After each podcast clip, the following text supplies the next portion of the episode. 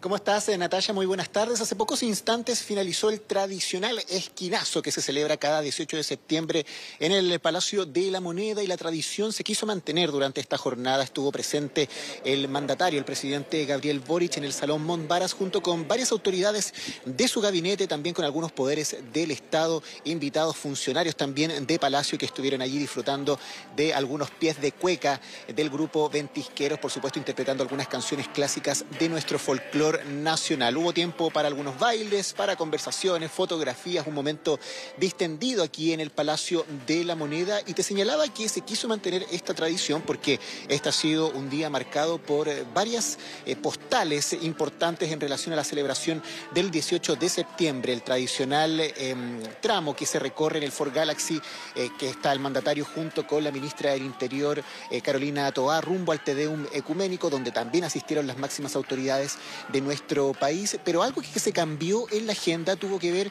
eh, con la tradicional fotografía, esa postal donde el mandatario comparte escena junto con su gabinete, subsecretarios y también con algunos funcionarios del Palacio de la Moneda. En esta ocasión se optó por omitir debido a que hace pocos días eh, fue el cambio de gabinete, el 6 de marzo, o sea, 6 de septiembre, perdón, y en esa instancia el presidente tuvo la oportunidad de aparecer allí con el elenco que lo acompaña actualmente, así que no hubo necesidad, según explicaban, de actualizar esa fotografía. Fue parte de la agenda de esta jornada. Para el resto de la tarde está contemplado que el presidente asista a la tradicional gala del Teatro Municipal. Va a partir cerca eh, de las seis de la tarde esa instancia, pero además eh, de estas celebraciones donde se hizo hincapié en un llamado a la unidad, en revalorizar también las tradiciones eh, patrias y por supuesto también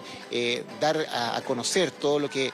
viene dentro de los diálogos que se van a dar dentro de las próximas semanas. El proceso constituyente también ha sido parte también de temáticas que se han tratado desde las fuerzas eh, políticas y las autoridades en nuestro país, el presidente se dio un tiempo para abordar una de las polémicas eh, centrales que se ha tomado la agenda, sobre todo en materia internacional en nuestro país, principalmente por lo ocurrido esta semana cuando eh, se le niega la entrega de la carta credencial al embajador de Israel en nuestro país debido puntualmente al asesinato de un joven palestino en Cisjordania el día jueves. Esto generó cierta sensibilidad en nuestro país y es por eso que se tomó una determinación simbólica de no entregar esta carta credencial durante esta semana, lo que causó el repudio de varias autoridades eh, políticas, pero por sobre todo eh, de la comunidad judía de nuestro país, que eh, formalmente también levantó un reclamo en relación a esta actitud por parte del Ejecutivo. El presidente Boric quiso abordar esta polémica previo a participar del esquinazo tradicional aquí en el Palacio